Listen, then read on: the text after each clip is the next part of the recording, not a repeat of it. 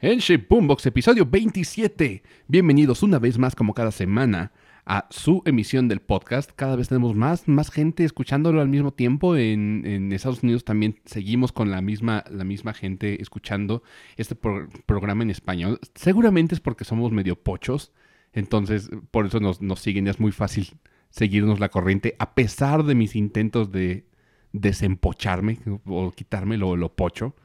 Creo Muy que es, difícil, es, por es- inevitable. Sí, es inevitable. Hemos vivido toda la vida así. y, eh, tal vez aquí en el centro, porque somos medio pochos en el centro, pero eh, digo, el norte le dice Irule a Hyrule. Entonces, eh, Son- norteños, ¿qué quería? sí, sí, sí, sí, besan, besan hermanas y primas, sí, sí. Son su propio México, según Rita Son- Lee. son su propio Nos México. enteramos ayer. Ajá, ya hicieron el, Pues, ah, hubo un tiempo en el que había un rumor de que Monterrey se quería separar de México. ajá, el se querían independizar. El Nortexit nos van a aplicar. así, Ándale. Para igualito. Sí, la República Mexicana del Norte y vamos a ver como Corea del Norte y Corea del Sur. Aquí los, los... ¿Cuál es la jodida? La del norte. Aquí va- vamos a ser los del sur los jodidos. Vamos a pasar a ser Sudamérica. Si eso pasa, sí, te lo juro. Pasaría. Eh, eso haría Estados Unidos, porque yo creo que le caen mejores los, los norteños. Y Solo porque están pegados. pues sí, no. Decía Fluffy, un, un comediante, dice, hay rednecks y hay el equivalente mexicano y hablan similar y es lo mismo y escuchan la música muy, muy similar. Entonces, pues, yo Sí, creo que les caen bien, Sí. ¿sabes? Es como de, hey, my man, ¿qué hago, güey? Entonces, es lo mismo, son, son, son Eh, rednecks. Es que si lo ves desde ese punto, toda esa parte de Texas, California, era México. Pues sí, sí. Son, son mexicanos de, la ra- de raíz. No les digas eso, no les digas. no. ¿Sabes cuánto tiempo intentaron eh, separarse? Porque también los. Esos fueron los norteños que sí lograron hacer el Nortexit. Sí. Y Estados Unidos al principio, esto es hi- historia de México. Estados Unidos al principio dijo, no voy a intervenir, pero de repente es como de, ay, ¿te quieres unir? Sí, pásale. Y, y- y el resto de México, no mames, güey, dijiste que no ibas a intervenir y te metiste, pues, pues me dieron varo, güey. Y hay un chingo de petróleo, entonces eso pasó. Sí. Pero no estamos aquí hablando de, de historia universal. No estamos resentidos, Texas, no te preocupes. No te vamos a invadir. Más allá de los inmigrantes que se cruzan a trabajar y ya son mayoría allá, pero no estamos invadiendo técnicamente. ¿Cierto? ¿Cierto? Puede ser. El episodio de hoy se acerca a la E3 a, a velocidades alarmantes. Porque en cuanto respiremos y demos un suspiro, de repente ya vamos a estar viendo la E3. Ya, ya se acabó. Sí, sí, ya, ya- ya van a suceder las pasó. conferencias. Entonces eh, eh, empezamos a especular fuera de podcast y empezamos a llegar a conclusiones muy interesantes. Sobre todo ahorita que empiezan a haber rumores y que cierta compañía de ventas eh, dirigida por un ente pelón eh, liqueó. Que, que, que empieza con un... Ah, la otra compañía. No, la, la- la Sí, sí, compañía De, que- Sí. de venta de, De- productos. del río. Ah, del, del río, sí, sí, sí. Cierto, cierto, cierto pelón y cuyo apellido puede ser un, un albur. Ah, liqueó que, que, que podía salir tal vez un Nintendo Switch Pro. Le llamó, creo que, New Nintendo Switch Pro. Sí. Sí. Qué feo nombre. Ojalá Nintendo no lo conserve. Ojalá esto sea nomás el, el placeholder. Ajá. Sí, porque si no, qué feo nombre. New Nintendo Switch Pro. Es mu- muy largo. Te- es- estaría más chingón Super Nintendo Switch. ¡Ah! Estaría chido, papá, estaría, estaría- estaría increíble. Super Nintendo Switch, güey. Regresaron los 80s, 90s. Pero bueno, estamos especulando un poquito de, de- qué va a suceder. Y mucho de lo que vamos a hablar en este programa es sobre la conservación de los juegos a futuro. Y también mucho de lo que vamos a hablar de este programa es mera especulación porque no tenemos datos reales. Nadie tiene datos reales. Y si tú crees que tienes datos reales, no los tienes. Hasta que Nintendo no salga a decirlo, creo que todos vamos a estar especulando. Porque ahorita ya empiezan a salir todos los videos de "Ni Nintendo Switch Pro y ya tenemos especificaciones y ya tenemos... No sabemos. Sí, lo de cada mes. Hasta El- que no salga en un direct, no hay nada de información. Entendamos que estas especulaciones suceden desde el principio de la vida de la pinche consola. Es más, es más, eh, desde antes que saliera el PlayStation 5 ya se rumoreaba una versión Pro del PlayStation 5. Es como, güey, que no se te hace lo suficientemente Pro el PlayStation 5 como para buscar una versión ¿En serio? más Pro. Sí, Sí, ya lo están Sí. viendo qué revisión de eso no, de eso no me enteré. ¿Qué revisión quieres, No, mamón? no necesitas una revisión del PlayStation No, 5. ya te corre a 60 frames, mamón. Tienes ray tracing en tu Play Lo- 5. La única revisión que le vería al PlayStation 5, igual que al Xbox, es hacerlos más pequeños.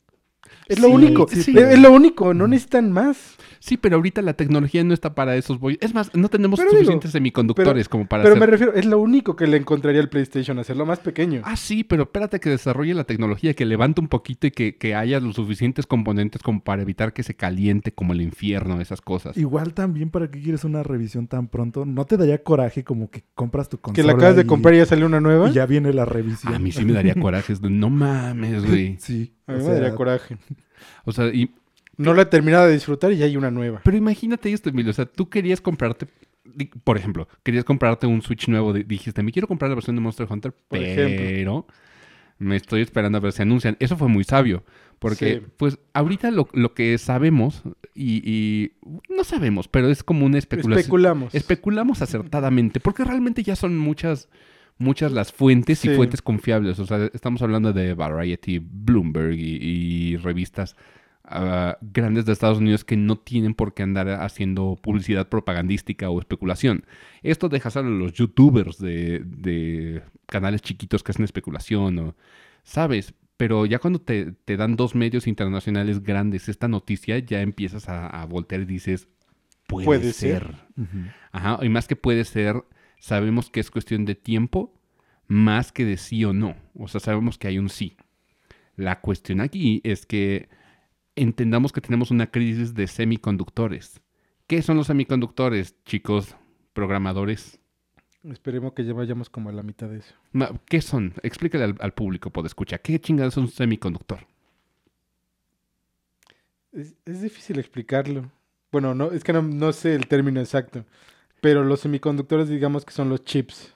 O sea, Ajá. lo- el, eh, como, son como el procesador de la consola. ¿Qué es un procesador? O sea, di- digamos que, que tengo 10 años. ¿Cómo me explicas un procesador? Eh, Es el cerebro de, Es el cerebro de la de la computadora. Es lo que precisamente ah, se puede decir que administra información, y mueve todo para que funcionen las cosas como funcionan las cosas. Ahora, o sea, fácilmente es esto, o sea, decir es el Sí, cerebro. eh, Entendamos que antes los cerebros, los procesadores, eran un chip grandote, o sea, el tamaño de una moneda de 10 pesos.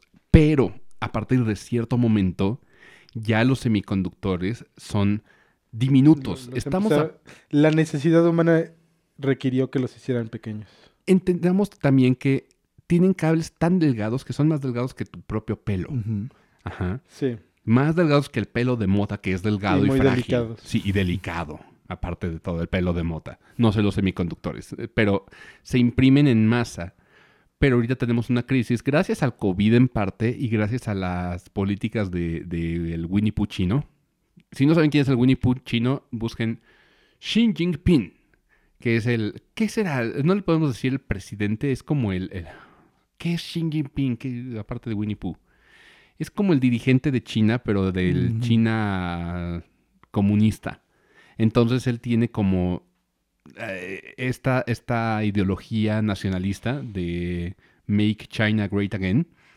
Entonces todo lo que sale para China es China primero. Entonces si China tiene mucha demanda para hacer sus cosas, no va a exportar cosas hasta que cumpla su demanda. Entonces, como la, de- la demanda aumentó, porque todo mundo en la pandemia empezamos a consumir electrónicos, un chingo de electrónicos. No sé cuántas personas han de haber ordenado Alexas en, en la pura pandemia. Mm, fue más que nada por las tarjetas de video más que por otras cosas. Y las tarjetas de video están escasas. No, ni siquiera la tarjeta de video, Emilio. Todo, todo. Ujú, o sea, to- todo, todo, porque- utiliza semiconductores hoy en día. Es más, hasta tu coche. Pero bueno, yo lo que me refiero es que esta escasez de semiconductores fue por la necesidad de adquirir tarjetas de video. Pero no solo tarjetas de video. Es, es Eh, que, de nuevo, Pero es que fue lo fue la razón principal. Es que fue lo primero que se hizo notorio. ajá, Ajá. ajá. porque se movía mucho el mercado. O sea, ve- veámoslo de forma de que pues computadoras, consolas, o sea, muchas cosas usaban tarjetas de video. Entonces, ya tenían separado pues lo que iban a usar más o menos, pero pues obviamente la gente que minaba eh, pues era la que consumía más estas tarjetas de video como tal. Entonces fueron lo que La- primero... La, demanda fue muy grande. Ajá, fue lo primero que se notó, pero pues en sí, como dices tú, Sí. Alan, eh, pues todo, Todo lo lo- Todo lo todo- usa. Todo electrónico ocupa Ahora, semiconductores. eh, eh, hablando en términos gamers o de cuestiones gamers, ¿por qué es importante esto del- de, minar? ¿Minar qué chingados? Minar Bitcoin y minar criptomonedas. Se utilizan tarjetas gráficas para, para minar esas madres. No, no es exactamente qué procesos siguen, pero necesitan hacer un cálculo complejo para hacer una sola Bitcoin, que requiere un chingo de, de- energía eléctrica, aparte de todo. ¿Sabes que por eso Tesla se salió de, de aceptar Bitcoin? Porque Tesla con la filosofía de cuidar el medio ambiente. Sí. se dio cuenta que para hacer un Bitcoin se requiere un Se requiere chingo de luz, mucha Sí, luz, sí. y eso contamina cañón Y, y es lo contrario a las creencias de de Tesla. Entonces Elon Musk dijo, ni madres, me salgo porque no voy a estar fomentando Y en ese momento cayó la de Bitcoin. Sí, Sí, muy cabrón, muy, Muy muy, muy, muy cabrón. cabrón. Entonces, tal vez el hecho de que haya caído la Bitcoin sea la razón, o bueno, sea la causa de que regresemos a tener semiconductores y tarjetas gráficas, por favor, dejen de acapararlas. Eh, de todos modos, la causa de que llegue a haber más semiconductores es que ya la demanda ya no va, ya no es tan grande como fue en su momento.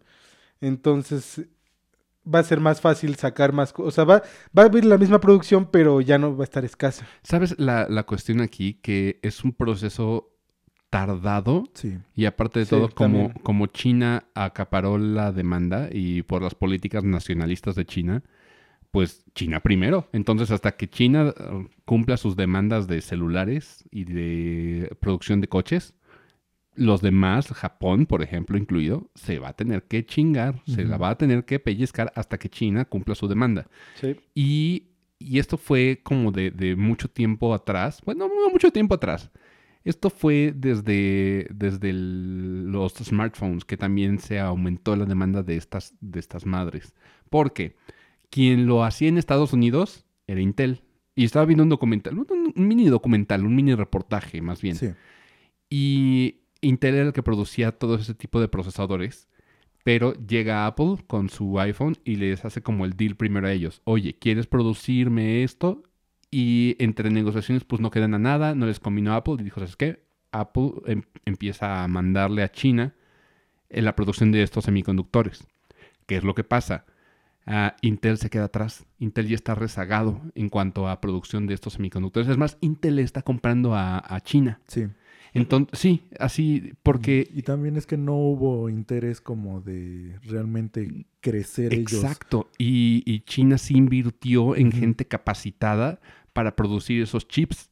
Entonces, cada vez los chips de China son más chingones, más rápidos que los de Estados Unidos. Y Estados Unidos no tienen ni puta idea de cómo hacerlo. Sí, de, de hecho, ya casi todo, re- realmente todo, casi el- el 80% está hecho en China, pero es, ya tiene mucho mejor calidad que lo ah, nacional sí.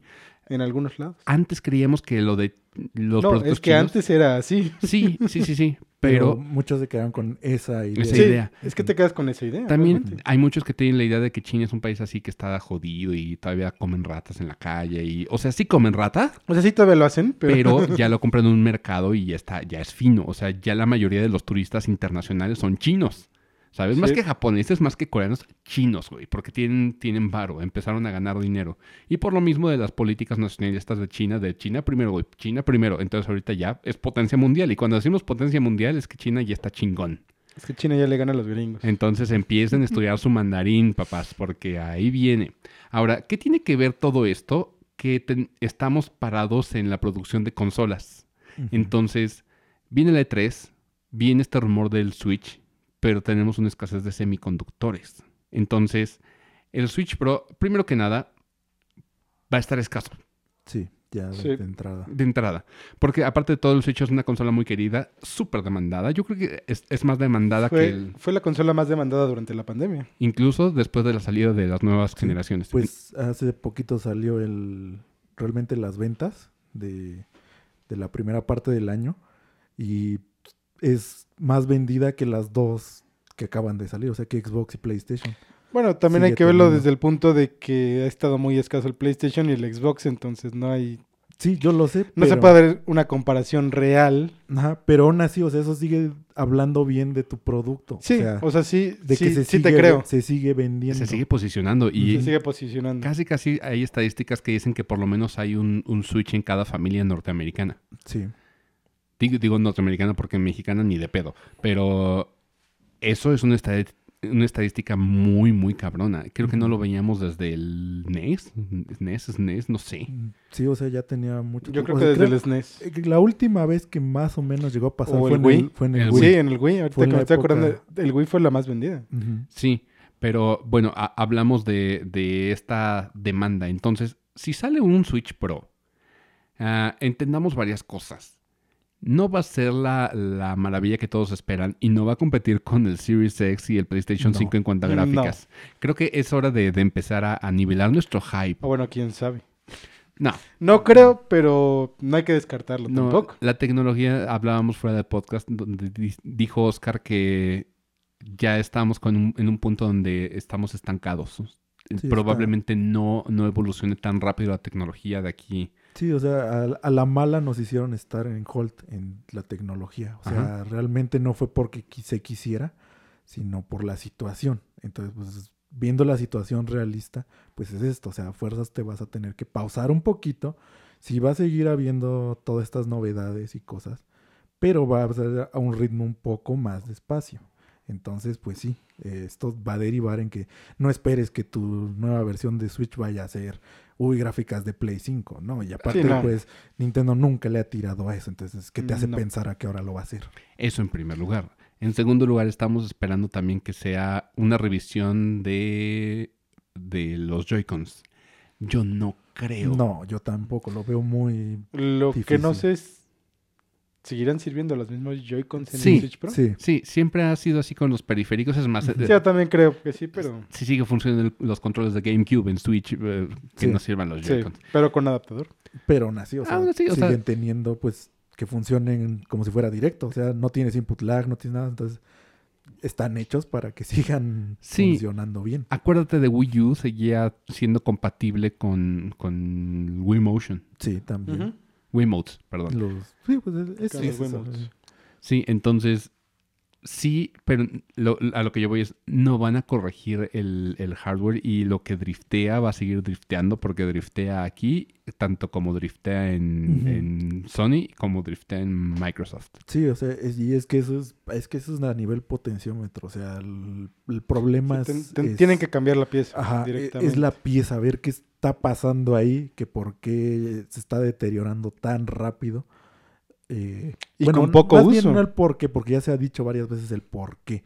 Más bien lo que sería era es ver cómo mejorar para que dure más este Porque desgaste. yo creo que también lo conveniente de esa pieza era lo que te ahorra de espacio, porque finalmente no es una, una pieza tan grande como lo eran los potenciómetros. El potenciómetro es esta pieza que, que donde, donde funciona el, el joystick. En realidad es un cubito.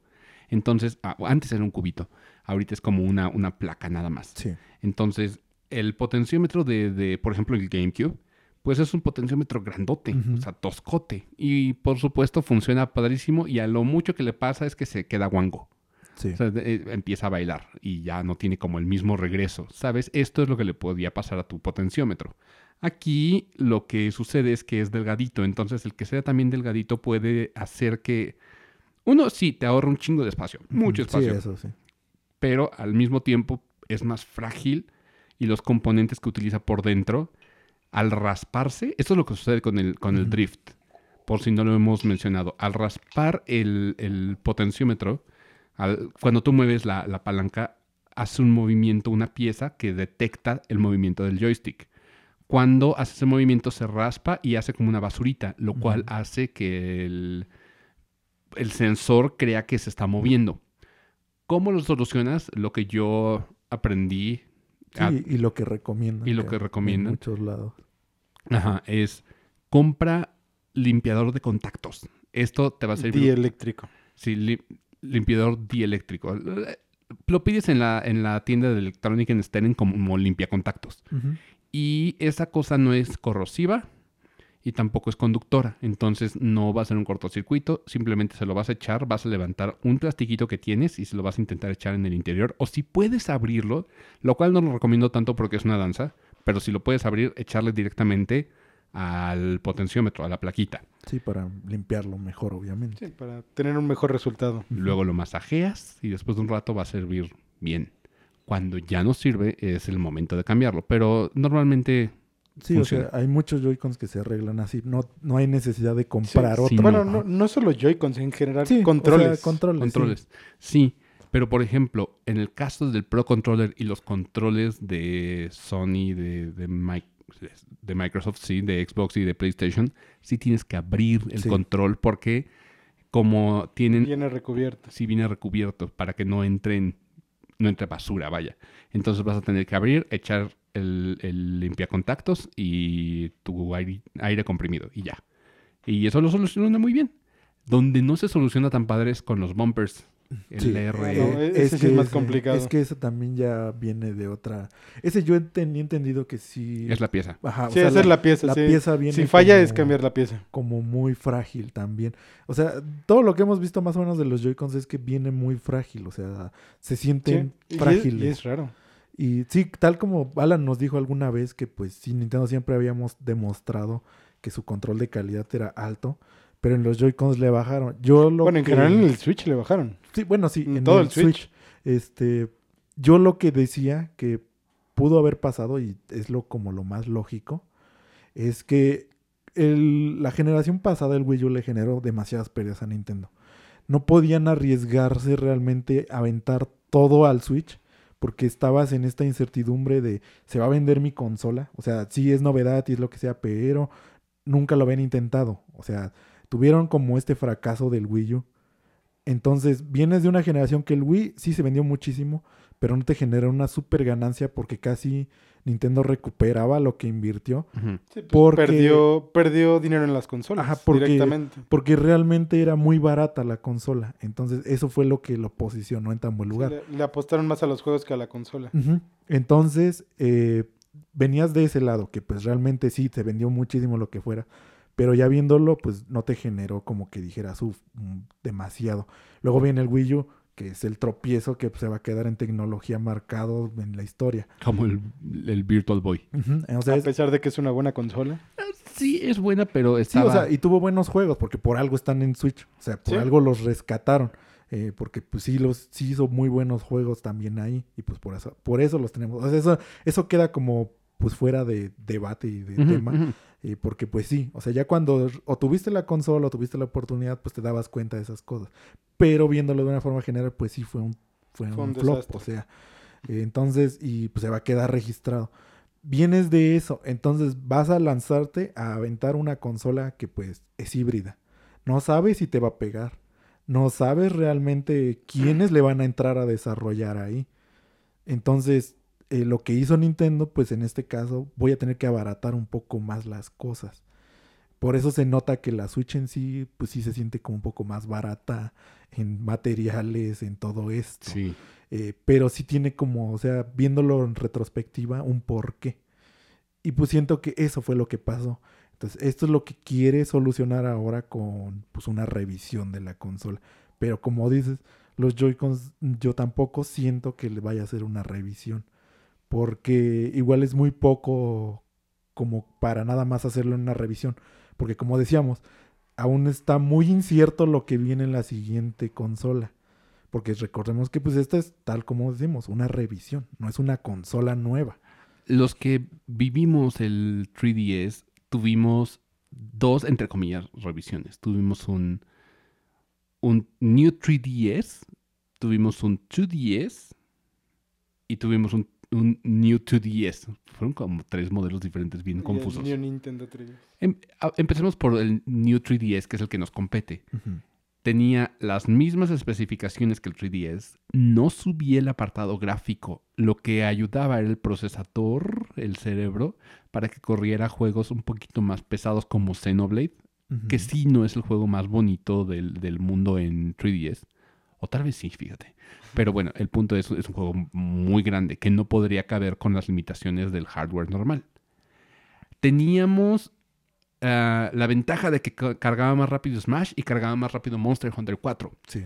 Por lo mismo de que tenía este cerebro. Y además algunas quality of life. Ajá. eh, Unas mejoras de calidad de vida. Por ejemplo, el 3D. Aunque movieras la cabeza, no se te iba. El 3D ya te detectaba la mirada y hacía varias maravillas. Y ya tenía incorporación a, a NFC para leer amigos. Sí. Son pequeñas, pequeños cambios, pero realmente nunca hizo nada por el apartado gráfico.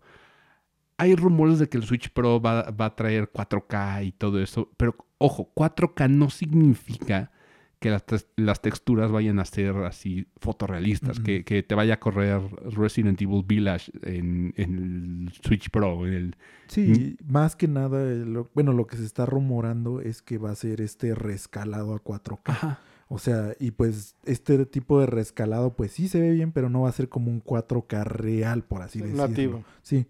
Entonces. eh, Explíquenme las diferencias. Bueno, explíquenle a los podescuchas las diferencias. ¿Qué es un, un reescalado?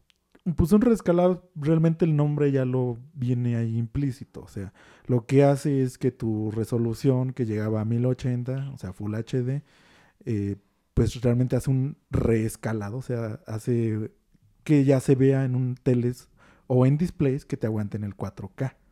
Entonces, al tener más píxeles en este tipo de pantallas, eh, obviamente cuando lo ves en una resolución un poco más pequeña, pues te pasa como en todo. O sea, cuando antes veíamos videos de 360 en una pantalla de 720, que fue cuando empezó el HD, las veías borrositas. Pero porque se empezó a hacer como el estándar que las pantallas ya tenían esa resolución. Entonces, si no tienes como una tele también 4K, así que digas, eh, mi tele es 4K, eh, no va a haber una muy gran diferencia. Pero obviamente si tienes una tele 4K, ya no vas a ver eso borrosito, que le hace falta píxeles, por así decir, a, la, pues a la imagen. Entonces, eh, hace, esto pues se traduce en que ves la imagen más nítida. Sí, O sea, pero, todo este rollo es nada más para que pues en tu tele se vea más nítida la imagen. pero realmente no es que las gráficas sean como No. muy, mucho mejores. No, y realmente no. tampoco pues realmente sigue siendo el 1080p, nada más reescalado a un 4K para que se siga viendo nítido. Entonces, esta es así como la explicación más sencilla, un poquito rebuscada, porque pues también no la estamos sacando así como de... Pero pues para que se entienda, más o menos. Y eh, pues el 4K nato, pues es el que ya está desarrollado los juegos en esa resolución. Te la va a dar pues de entrada, entonces el 4K ya es, pues ya viene en 4K. O sea, en la tele que pongas 4K se te va a ver bien. Tal cual, o sea. Y pues lo que busca, que se está rumorando, es que sí va a ser 4K, pero eh, los juegos no son 4K, pues Nativos. nativos. Entonces va a ser un reescalado a 4K. Para que se ven bien en Eh, tus pantallas, sí. O sea, ese, esto, esto iba ya así como en círculo de toda la explicación que di, pues para que en tu tele 4K se vea nítida. Sí. Entonces, ese es uno de, las, de los rumores. De nuevo, todo es incierto. Hasta que Nintendo no salga y lo diga oficial, tomen nuestros, nuestros datos con un, se le llama grain of salt, Y pues aquí también lo manejan como con pinzas. con pinzas. Sí. Gracias. No me acordaba de la tropicalización. Ajá, sí. Entonces, ahora, lo que nosotros empezamos a, a, a especular es, en caso de que hubiese una, un salto de generación, ¿seguirán siendo compatibles los juegos de Switch? La respuesta que, que yo les daba hace rato a, a los chavos es, por cierto, no los presenté. No. Pero Vaya- pues, Vayan a los episodios anteriores para que, para que en cada uno de los anteriores los, los presento, Se- pero Seguimos siendo los mismos. siguen siendo los mismos. So- solo cuando hay alguien nuevo lo presentamos. Sí, sí, bueno, se- esta vez se me pasó. En fin, les decía a, a los chavos fuera de podcast que yo digo que sí. Porque en mi, en mi imaginación Nintendo no va a regresar a ser un full console. Va a seguir siendo una consola híbrida. Entonces, los, los discos funcionan bien en una consola casera porque tú vas, te levantas en tu tele, cambias el disco y ya. y pero com- aparte, pues también recordemos que el desgaste en una portátil de discos eh, es más notorio. O sea, Acuérdense de cómo quedaban los UMDs con el mismo movimiento. sí, y hasta el mismo Xbox muchas veces decían 360, si movías tu 360 podía rayarlo. el disco, sí. Podía- Eso es muy real porque a la hora de a la hora de leer el disco, si tú la mueves, el láser puede pegar en otro lado. te Ujú. rayas el disco. Sí. Entonces, pues también por ese lado, eh, pues como adentrando un poco más precisamente a lo que dijiste, eh, también es un poquito como irreal eso, porque llegamos a este punto de que sí, la quieres portátil, pero tienes ese riesgo de que pues tu juego va a quedar pues inutilizable. Sí. Ahora, los cartuchos tienen una ventaja. Hoy en día los cartuchos pues son chips. Antes requerían de una batería para que pudieran guardar información. Hoy en día ya no lo necesitan. No. Desde el- los últimos cartuchos de Game Boy Advance abandonaron la, la batería y cuando tú guardas tu juego se guarda en el cartucho como una USB. La USB no necesita una batería. Realmente nunca, nunca ha habido batería interna en una USB, ¿cierto? Cierto. ¿Cómo, cómo es que, que- que se lee? Pues a través del, del mismo dispositivo, lo, que lo lee y lo, lo escribe. Sí, el dispositivo le manda electricidad, digamos, o sea, ya no requiere la pila. Le manda electricidad para sacar la información. Ajá. Sí. Entonces, el Que- cartucho es... Ajá. Que ahorita que lo dices, eh, sí lo siguen haciendo, por ejemplo, los de 3DS, que hubo, estuvo muy sonado lo del Pokémon. Eh, Sí, que precisamente por este proceso que hace, que dijo Emilio, eh, lo empezó a desgastar. Y si guardas demasiado tu partida, eh, pierdes la, pues, la lectura del cartucho. sí. Y eso es peligroso. Entonces, realmente a lo que voy, pues más bien lo que hizo Nintendo de cambio. O sea, yo lo vi porque sí me llamó como la atención de por qué pasaba si realmente ya no estaba, pues ya no existía la pila. O sea, el problema de que se te acababa la pila. Pero cuando leí lo de los cartuchos de Pokémon dije, oh, ¿por qué? O sea, me fui a buscar el por qué. Entonces, pues sí me enteré que fue por esto. Que todos tus juegos, si los salvas mucho, tienes el riesgo de que pase eso. Los de Pokémon se notaron más porque es un juego en el que estás salvando constantemente o tiene el autosalvado. Pero, por ejemplo, hablemos de, de cartuchos más antiguos. ¿Los de Super guardan todavía? ¿O con qué guarda un cartucho de Super? Eh, supongo, unos sí tenían creo que la pila.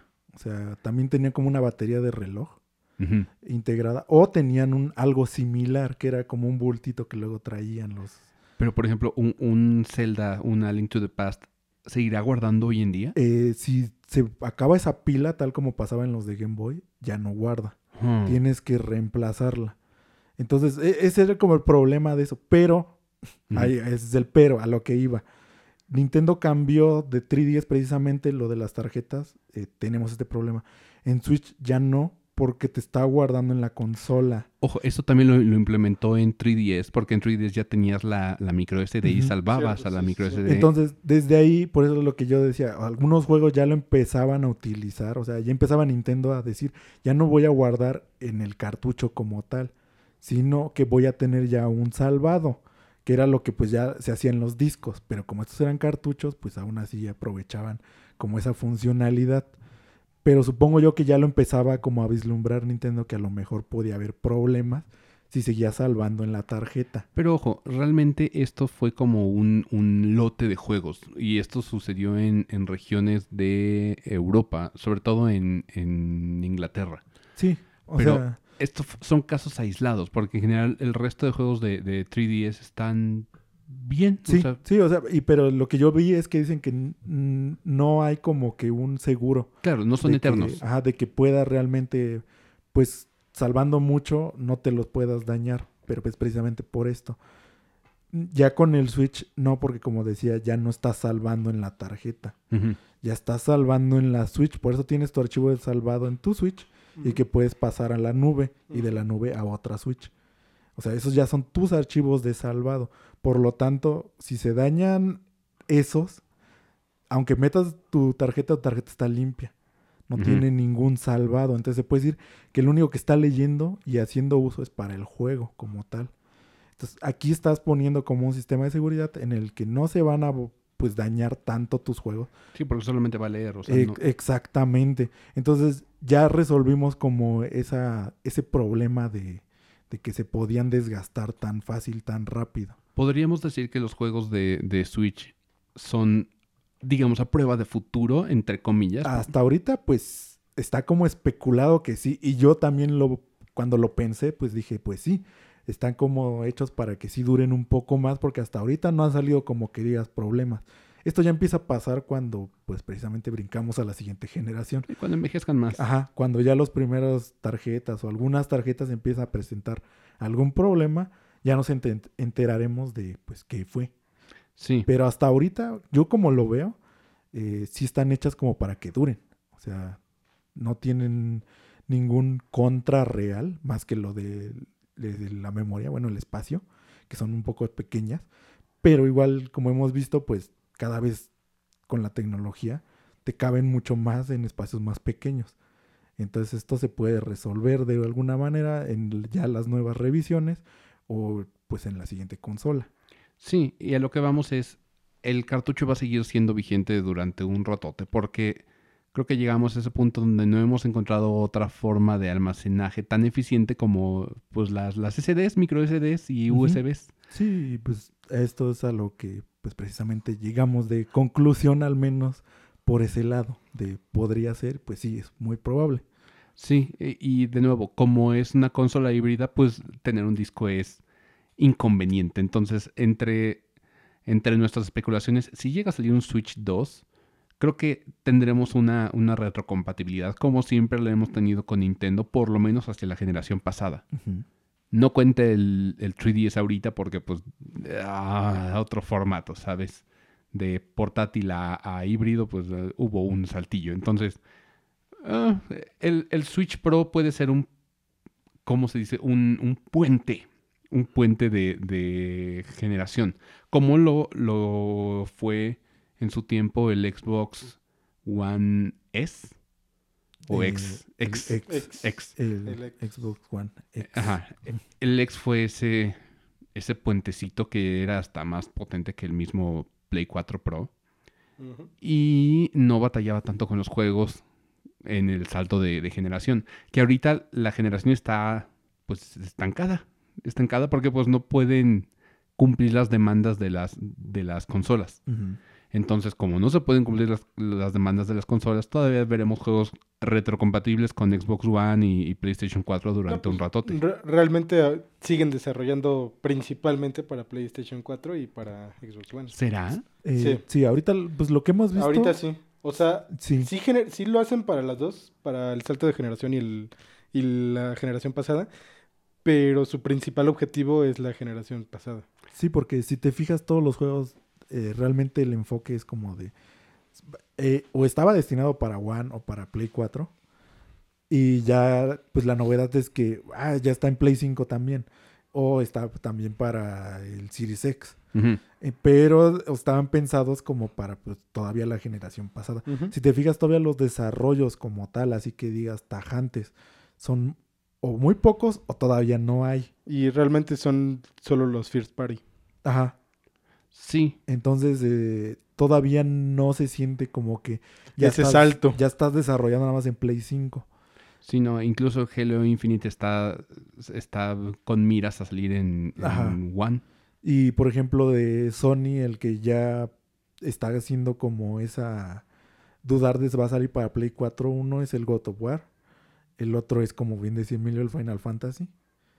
Eh, son esos títulos que ya le están tirando como que se ve que más ya puro Play 5. Ya van a ser para la siguiente generación. Pero pues aún así todavía no es como que digas ya va a salir en unos meses.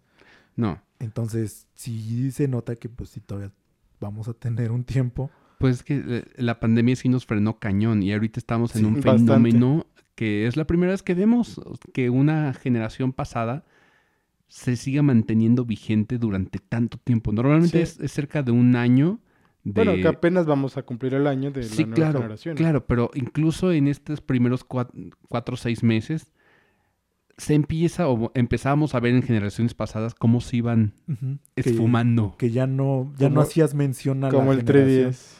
Que Nintendo, por más que juró y perjuró que, Iba a dar soporte. que le iba a seguir dando soporte, No, se fue esfumando, o sea, desapareció. se fue muriendo lentamente, pero aquí no, aquí seguimos viendo juegos que salen para, para One todavía y tenemos muy pocos nativos y exclusivos para nuevas generaciones. Sí, de pues, hecho, es creo que solo Sony es el único que se está aventando a sacar exclusivos para la nueva generación. Dope. No, No, no, no. sé cuáles son los exclusivos solo para... Tenemos The Medium. Tenemos el Judgment. El- Pero no es exclusivo. Salió en Play 4. Salió en Play 4, pero esta, esta versión ya con los cambios y demás, o sea, es... Pero realmente es juego de la generación pasada. Sí, el juego de la generación pasada, pero... A eso me refiero. O sea, todavía son juegos de generación pasada. No son ya desarrollados no, en pero, la nueva generación. no, pero por ejemplo, Medium, Medium no está Bueno, para... sí, eso no sé cuál es. pues, fue el primero que salió. El que les dije que tenía un, un split screen de dos, dos mundos funcionando al mismo tiempo. Mm. Que solamente puede, puede ser posible gracias a la, a la- al disco duro de estado sólido de, de Xbox. Como el Ratchet and Clank que lo va a hacer Sí. Con ese tipo de, de cargas tan y, rápidas. y es que yo más lo veo porque si te fijas, eh, es que Xbox estuvo desarrollando eh, bastante en One, todavía como hasta el final. Y Sony no. Si te fijas, Sony puso como un límite de solo voy a desarrollar hasta aquí. Y luego hubo como un montón de sequía. O sea, de First. Party. Sí. Porque ya tenía como Ya precisamente. está desarrollando para Play Ajá, 5. o sea, su target era como de tengo que sacar el Play 5 con cosas para jugarlo porque si no lo van a volver a criticar. Porque eso es lo, lo que normalmente criticaban a Sony. Sí. Que sacaba la consola La consola carísima. y que jugabas. O sea, entonces eh, esta vez pues sí lo buscó como resolver. Y pues no serán así como que digas, uff, bueno, algunos quizás sí, porque pues, Todavía también no lo... Apenas están saliendo juegos que digamos... Ajá, pero no es como que, es que yo lo veía como el Demon Souls. O sea, salió Demon Souls y es exclusivo de Play 5. Y es como de, ¿es tu razón para comprarte un Play 5? Sí, no. no. Eh, mm, entonces sí habrá gente que diga, sí, me encanta Dark Souls y la fregada. y- Sí, pero no... pero no sé. el otro era el Spider-Man, el Miles Morales. El Miles Morales. No, que Y también... es también como que dices, ¿te vas a comprar un Play 5 para Miles Morales? O sea, habrá gente que sí, pero pues Que también estaba para Play que sí. 4. sí. y- El Miles no, el. Miles no. ¿El Miles? ¿No? Eh, Sí. Ah, sí. Sí, el Miles Morales ¿Y sí. cómo no? sí. El que no estuvo, bueno, pues, sí estaba, pero fue el upgrade que le hicieron al Spider-Man, el primero. Pero igual Ese sí era este, exclusivo. O sea, el- realmente como lo anunciaron, pues era como de lo vas a tener en Play 5 y se va a ver acá y o sea, y, Se va a ver mejor. Sí, se ve mejor. y ya los otros que vienen pues son los que apenas estamos vislumbrando, que Como es el Returnal. el Ratchet, el Returnal, el Ratchet and Clank, el Horizon que pues El Horizon que acaban de acaban de- mostrar. ajá. Entonces ya son como pues un poco más de peso, pero aún así son como que dices, eh, o sea, tienes que ser como fan de esos juegos para decir, pues sí, o sea, ya los fuertes, fuertes, pues son, yo, bueno, yo los veo como un God of War, por ejemplo. Ujú. God of War sí es un juego que pues siempre ha sido como punto de venta de Sony.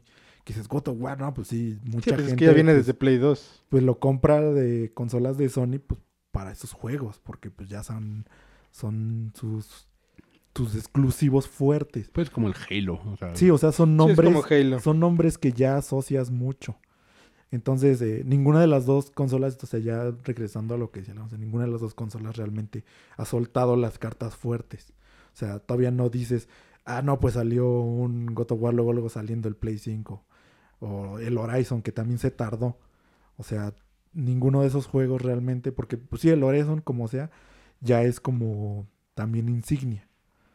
Que, A pesar de que ya está en PC. Sí, a pesar de que pues no es exclusivo y pues es- esto también le puede llegar a pasar al nuevo Horizon. Y seguramente lo harán. Digo, Entonces, pues Si sí, le pasó el primero.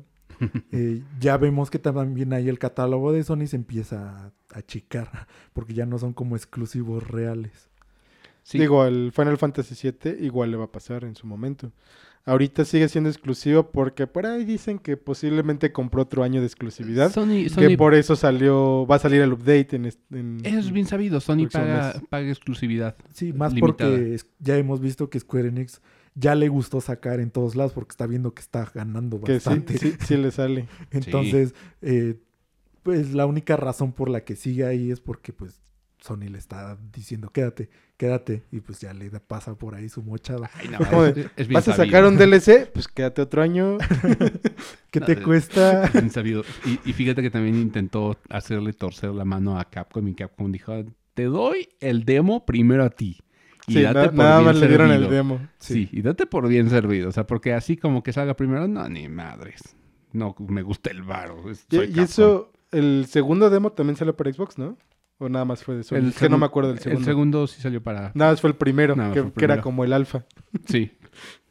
Pero Sí. pues sí, o sea, es lo que estamos viendo, que ya en esta generación, bueno, la que empezó y tan, todavía la pasada, eh, sí se nota que intentan, pues como decíamos, preservar un poco más estas cosas. Ahora, hay, hay varias formas de preservar un juego. O sea, sabemos que una de ellas es los, los HD Collections y, y esas mamadas. Ahorita estamos viendo un boom de De compilaciones. remakes. Sí. No, ni siquiera También. remake, No, hay varios. compilaciones. Ajá, sí, o que sea, después del HD vino el, el boom de los remakes. es que estamos viendo como una ya combinación de todo. O sea, lo que Sí. realmente veo yo en la industria es que muchos lo estaban eh, pues como atinando a que era una nueva época dorada del gaming. Porque se están concentrando muchos joyas, muchos títulos, muchas joyas de mucha época. O sea, De muchas épocas. Sí. eh, entonces todo se está concentrando como ahora. Entonces yo vi varios artículos y vi por ahí com- este, comentarios y cosas, que es lo que están diciendo, que es una nueva era dorada de los, del gaming, de los juegos. Porque sí, o sea, te pones a pensar y precisamente por lo que estamos comentando, eh, se están preservando todos estos juegos de una forma que pues no habíamos visto. O sea, están llegando de todos lados. Y juegos que salieron hace años y que eran ah, de nicho o poco conocidos. Eh, Veamos el ejemplo de las recopilaciones de juegos que vienen desde Super. De las primeras que vi fue la colección de Mega Man y Mega Man X. Sí. que son juegos que vienen desde la época de, de NES, en caso de Mega Man, y de Super Nintendo, en caso de, de X. Entonces Capcom agarró todos esos y tomen una compilación que hizo Konami lo mismo. Tomen un chorro de juegos, menos Symphony of the Night, por supuesto, y tomen, jueguenlo. Entonces, ahorita tenemos al alcance muchos de estos juegos y salió el tema porque el episodio pasado hablábamos de, de est- estas compilaciones y que viene, por ejemplo, Zombies Ate My Neighbors, que es un juego no muy conocido, pero para mí fue mi infancia. O sea, ese fue de, de los primeros juegos que, que tengo en mi memoria grandes de haber jugado. Entonces, el hecho de que salga ahorita es rarísimo, rarísimo, porque es un juego que hoy en Sí, día... lo, lo pensábamos muerto en su momento. Pues es que estaba... O sea, sí, que o ya no iba a volver a salir. Pues es que Lucas, Ajá, LucasArts, o sea. pues pasó a manos de Disney y dejó de hacer juegos. Ahorita solamente está saliendo como por terceros. Empezó con los, los ports de Star Wars, de las, las carreritas, que el, el, racing. el Jedi Order, eh, no me acuerdo, Jedi Knight, perdón. Pues Sí. casi todos los de Star Wars, ¿verdad? Pues Sí. desde el Super casi también todos los de Star Wars. eran de ellos, ¿no? Hubo un remake apenas de Day of the Tentacle de LucasArts. Ujú. Y ahorita Zombies Ate My Neighbors y Ghoul Patrol de, de LucasArts igual. Y, por ejemplo, también la, la compilación de los dos juegos de... De, De El Rey- Aladdin y el y el Rey León, justo, justo. Entonces Disney está reviviendo estos juegos antiguos. ¡Ey! Igual y, y tenemos una versión HD de Epic Mickey. Estaría, estaría chido, ¿no? Pues Estaría sí, padre. Estaría, es muy padre era- que lo revivieran. Era muy buen juego, o sea, se ve que sí le pusieron corazón al juego, o sea, al menos al primero, que es lo Al que menos al digo, primero. que es el que pues yo he jugado y he probado y tengo, pero Eh, el, yo también. Entonces Yo no. el, el segundo sí no puedo decir nada. Sí, pero el, el hecho de esto es como, esta es una manera de, de preservar tus juegos para el futuro, lanzarlos en nuevas consolas. Pero, por ejemplo, hay juegos que envejecen bien y hablábamos de, los es. sprites envejecen bien. Hablamos eso en el capítulo de gráficas contra, contra gameplay. Los sprites son estas, este arte de píxeles. Y este, por algo, hasta los indies siguen sacando juegos de... Sí, de- Por eso sacaron el pixel art. ¿Cuál es el pixel art? Pues este pixel, o sea, es hacer- Ah, ah, ok, así. Por- De hecho, Pero- es una, una corriente hacer pixel art, Ajá. hacer arte en píxeles. Pero mm, la gran mayoría de los juegos indies están saliendo en, en estilos de 16 y 8 bits. Por ejemplo, The Messenger, The Messenger que, recientemente jugué, que usan los dos estilos. Sí, el cambia. Ah, cambian los dos estilos, de 16 a, a 8 bits. Así es. Incluso en cuanto a música, esa es como una, una carta de amor a es- esas épocas de, de juego. Pero funciona y envejece bien y creo que podrás jugar The Messenger en muchos años porque es un juego tan sencillo de entender y eso es, eso es lo que tenían las, las consolas de en aquel entonces. No tenías muchos, muchas funciones dentro del, del juego, no tenías mil y un tutoriales. Hoy en día se han vuelto innecesariamente complejos muchos juegos. Te meten 5000 menús que, que a menos que le inviertas mucho tiempo, no vas a entender. Cuando antes tenías Un menú. un menú o un botón que nada más era para pausar. ¿Se acuerdan Sí. de eso? O sea, Sí, o sea, Hacer pausa. pausa y ya. Y ya. ajá, o sea, Mario nada más utilizaba dos botones. Dos botones. Y así estaba diseñado el juego. Mega Man eh, originalmente utilizaba igual dos, Dos botones. botones. Porque en el, en el NES solamente existían dos botones y un D-pad. Start y Select. Y creo que Select y Start estaban mapeados igual.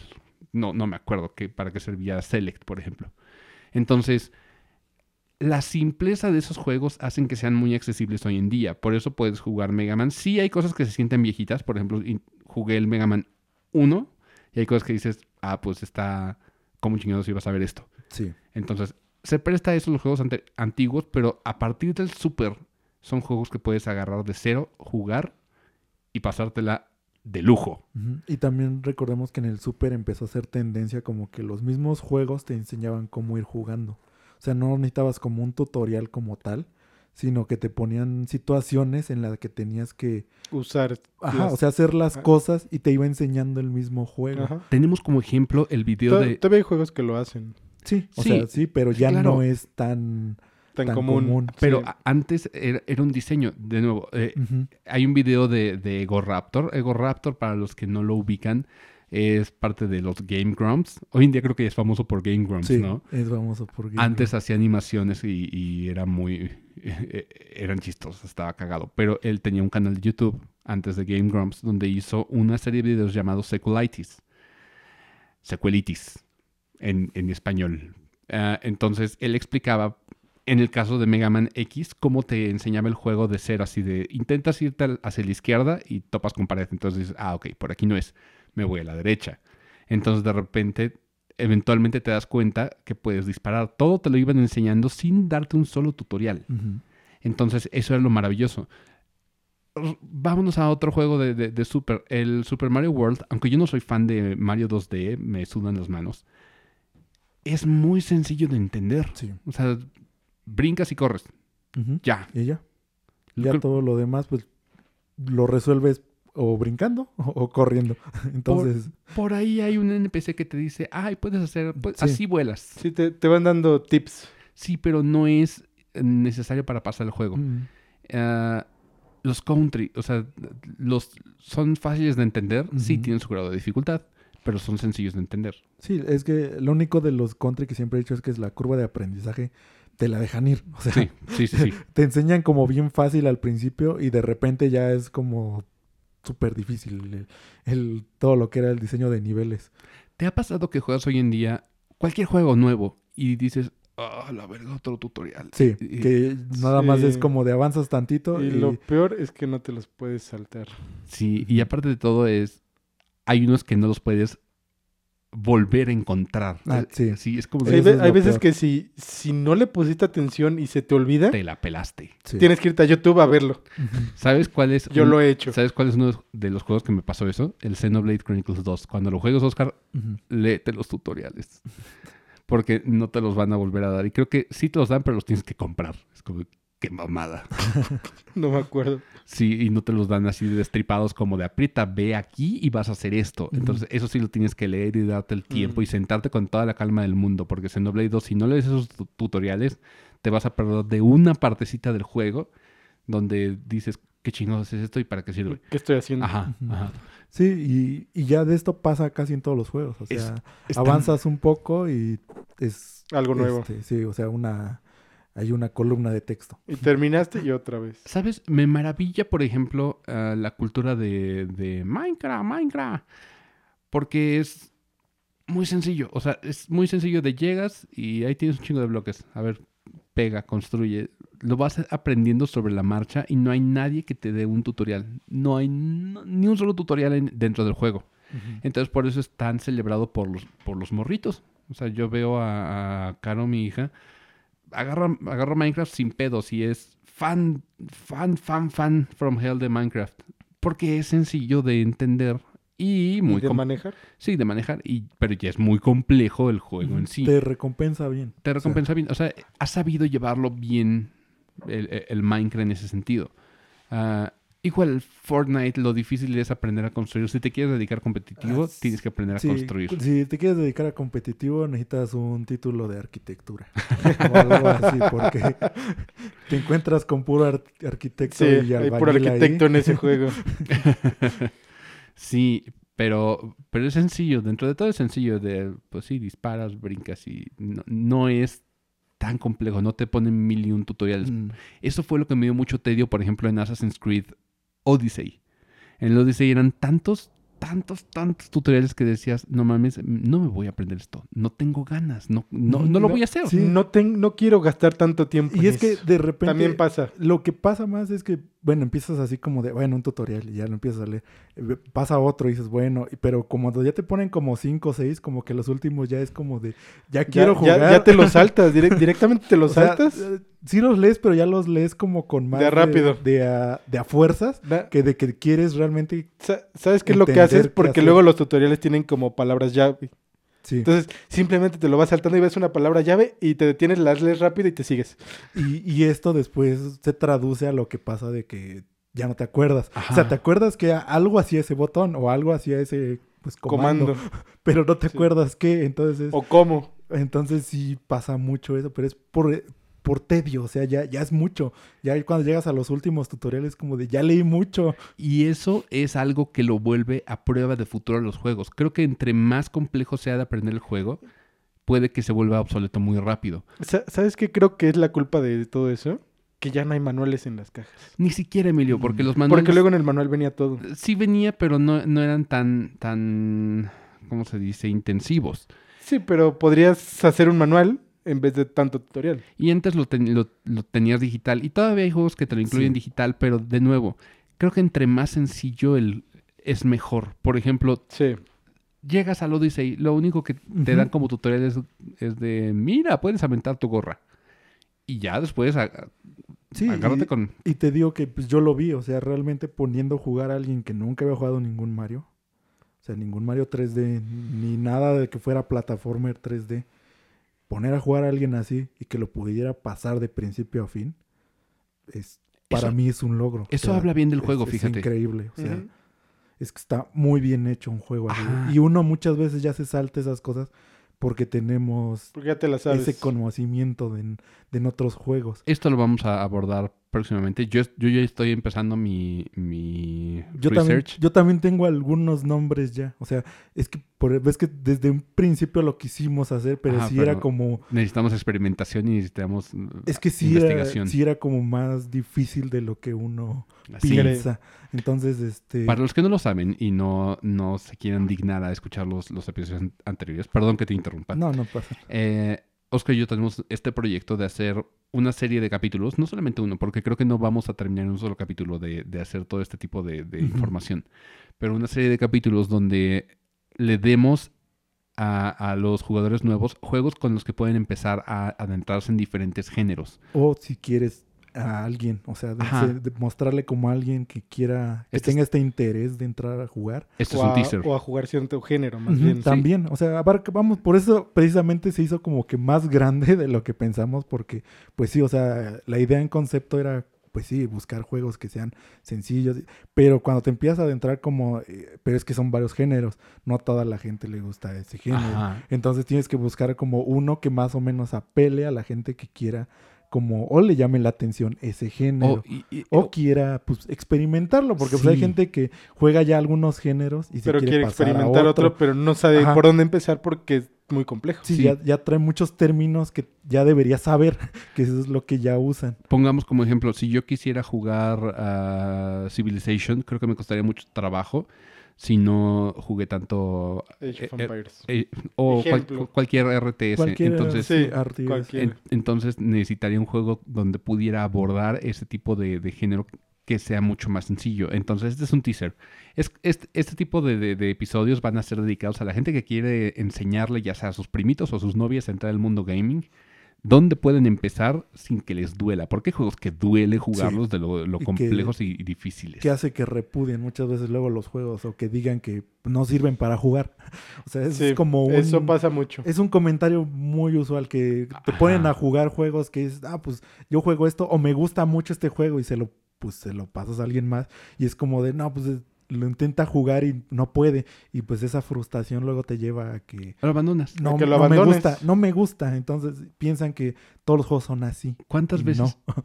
han escuchado a sus novias decir, eh, me gusta verlos, pero soy muy mala jugando? Es que aquí hay como un concepto que lo- sí, quiero dejar toda esta información, pero el gaming li- literacy, así se le llama en inglés, es este conocimiento que tenemos de años de experiencia los, los jugadores. Llevamos jugando desde que estamos morritos. Tenemos un gaming literacy vasto. Sabemos que B por reflejo eh, siempre vas a saltar. Y si no es B para saltar, tu juego lo está haciendo mal. Así, la Sí. neta. Si no es B es porque estás jugando en PlayStation. No, hasta en PlayStation la X es para Sí, saltar. pero, Pero no, es B.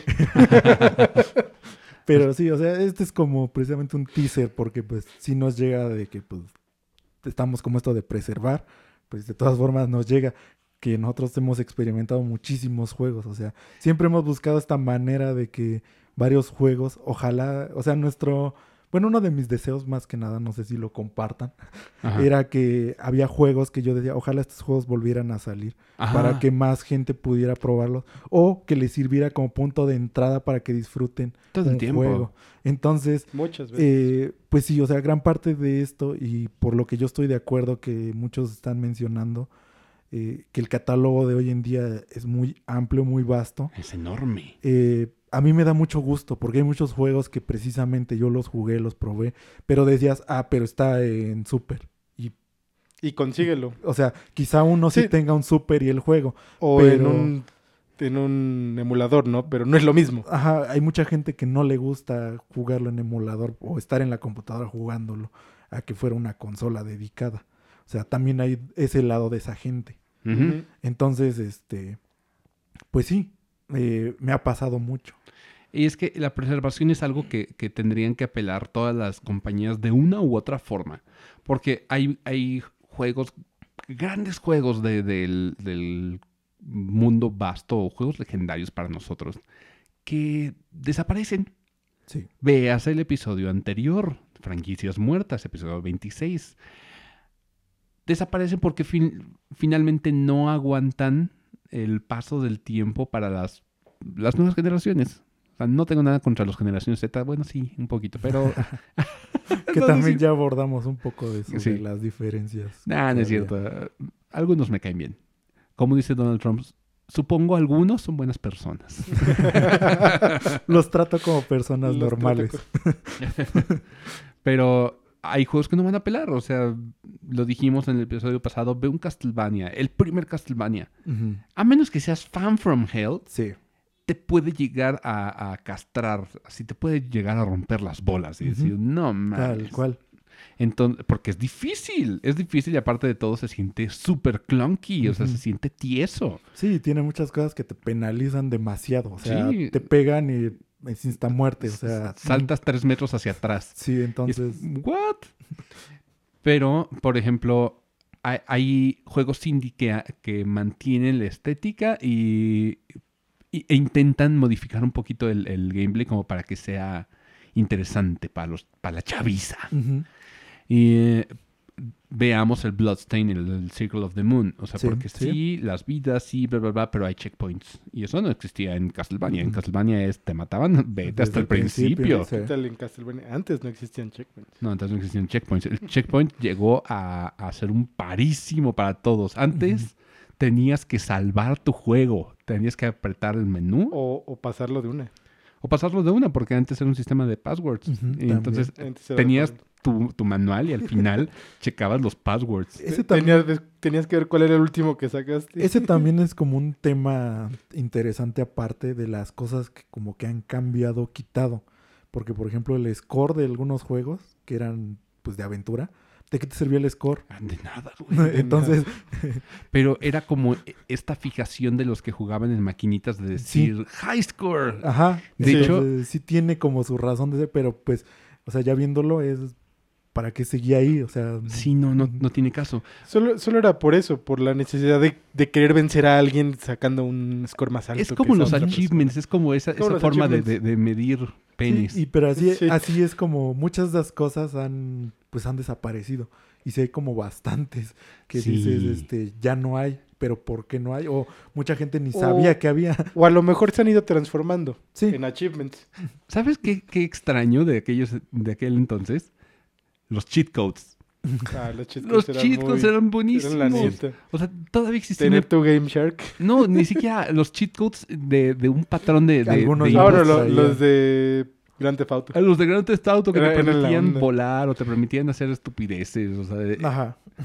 ¿Sabes? Ese tipo de cosas. Por ejemplo, Doom Eternal los regresó, pero como desbloqueables. Es como Sí. de tú vas y lo puedes encontrar el cheat code y luego puedes re- recursar el nivel ya con tu cheat code de- en God Mode y lo que quieras. Pero regresa de cierta forma. Ah, pero es una actualización más que el, el tener el sistema, el- en el sistema del cheat code. Ya venga ahí. El, el tener que encontrarlo. Sí, pero ¿sabes? ¿Entiendes por qué el cheat code antes y por qué el, el código de Konami? Porque antes los juegos eran, eran difíciles y para que no tuvieran que romper las bolas a los, a los que lo estaban testeando, te- metían el cheat code para ellos decir, ah, ok, tengo todas las vidas, voy a ver si es pasable, qué Sí, tanto. y- Llegas hasta esa parte y la ¿Qué, pruebas. qué tanto Ajá. es pasable? Sí, o sea, es para- era para hacer el testing de una forma más sencilla. Sí. Eso tengo Ya. Grand Auto que de repente los cheat codes eran como de matas cosas de Eso un... era para divertirse. Eso sí eran como para divertirse. Pero, ah, de nuevo, un juego bien ingenieriado. ¿Cómo se diría? Bien diseñado. Bien es que es, diseñado. es que es con, diseño. con- o sea, con good engineering también. Porque eh, esta, este diseño de, de que te enseñe y no te meta 5000 menús hace un paro en tu inmersión. sí. Pongo como ejemplo The Witcher. The Witcher tiene varios, varios tutoriales al principio, pero después te sueltan. Te Sí, sueltan, es te como... dejan- Sí, hay varios, sí hay unos que de son repente como... te van dando nuevos, pero ya son... Son rarísimos, o sea, y son, son como... Más que nada son porque hay veces que hasta cierto punto de la historia te desbloquean algo y pues te dan un pequeño tutorial de cómo usar ese algo. Y ni siquiera... Pero ya es muy pequeño. Pero por ejemplo, en The Witcher eh, no es un tutorial invasivo, es nada más el texto de mira, esto sirve Ajá, para de esto, cómo esto, esto". funciona. Y Pero por- realmente al final es un tutorial. Sí, pero por ejemplo en Breath of the Wild realmente te, di- te dan un, un, un tutorial así. No, te dan hints de lo que no, puedes hacer. simplemente te sueltan al mundo y ya. O sea, Sí. Te explican la historia y, a- y qué tienes que ir haciendo Pero- al principio. Pero al- si te fijas al principio está, está diseñado para que tú llegues a los primeros templos donde te dan las runas, que son tu principal herramienta Bueno, yo durante yo todo me el juego. refería al a la primera isla donde sales. Pero ¿qué tutoriales te dan? Ah, es que Te dan Es que- que se rompen las armas. es que ahí el juego- funciona. el juego te va enseñando porque ahí tienes el guía. O sea, cuando recién empiezas, te encuentras al guía. Ajá, Y- no vamos a spoilerear. Eh, entonces, Que ya todos deberían saber, pero bueno. No, porque no todo el mundo juega Zelda. Porque Ya está viejo. entonces, este, pero bueno, o sea, realmente si encuentras con quién hablar, que te dice más o Que menos te va explicando un unas poquito. cosas y pues tú ya decides, ah, pues las puedo hacer. Te va como, pues precisamente guiando, Guiando. un poco. Y con esto descubres cómo son los shrines, descubres cómo se funciona. O sea, cómo el- funciona el juego el realmente. Marcar las cosas. el- cuando agarras algún arma, eh, Ujú. Que se te ponen romper. monstruitos ahí medio sonsos y pues pegas y cómo se rompen te das cuenta de que se sea, rompen. es, es un sea, es un tutorial nada invasivo. Pero ya me acordé de, uno- de unos que sí, es de... eh, al principio, muy al principio, es de con este cambias de arma.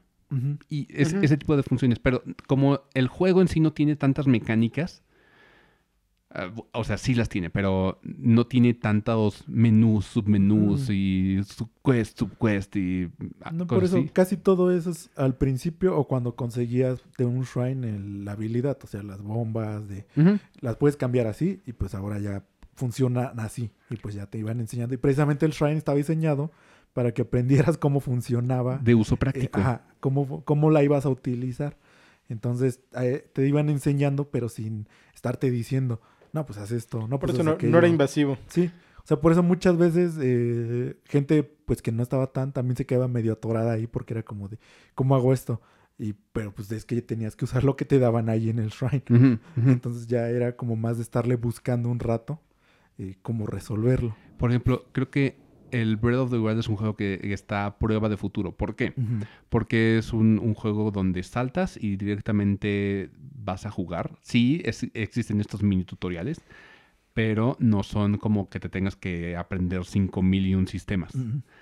Dos, las gráficas, y esto es importante en la preservación de los juegos. Hay estilos, como lo dijimos, que envejecen mal. Si tú tienes una unas gráficas súper mamalonas, y esto ya lo abordamos en el episodio 25. Aquí tengo registrado todo, ya lo noto. ya, ya va registrando todo. En ese episodio dijimos que las gráficas hiperrealistas en cinco años ya no lo van a hacer.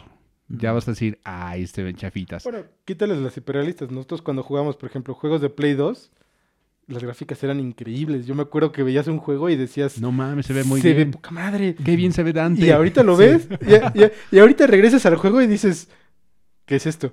No mames, qué bien se ve Kratos. Se le ven los pezones. Y ahorita dices, ah, no, no se ve tan chido como hoy en día. No, no, no se ve tan chido como lo recuerdo. Sí, no, no, y ahorita se ve Y chido. es por lo mismo, porque envejecen mal. Sí. Y de nuevo, el Resident Evil en aquel entonces que era También. como, de, no mames, es 3D. Y Se veía increíble. Hoy en día ver los polígonos y Se se- ve- ver a Nemesis en ese tiempo era... Sí, Se veía pero, muy padre. pero hoy en día regresas y dices, ay, no están tan chidos. Qué feito. Sí, por, por eso tuvieron que hacer un remake para preservarlo. Sí. Y no es algo como que le sucede al, al Resident 4, que lo preservaron así con formol. No, eh, había Resident Evil 4 hasta para Alexa, yo creo. Creo, creo que lo sacaron HD, ¿no? Lo sacaron en mil versiones, Emilio. Y ahora viene el remake. Y- Sí, y ahora sí, y ahora- ya viene. Creo que llegó el punto donde Capcom dijo, no mames, ya no aguanta un port más. Ya se siente... Ya, ya no siente se viejo". puede. Porque lo primero que hicieron fue el, el cambio de, de gráficas, el cambio de texturas, perdón. Ajá. El HD. el HD. El siguiente cambio importante fue el cambio de controles, donde ya no se mueve como tanque. Sí. Entonces ahí lo, lo actualizaron. Y esto hicieron también con los primeros Resident Evil, el 0 y el 1. Sí, Mm. sí. Pero ya llega el punto donde dices, se siente viejito, se siente torpezón.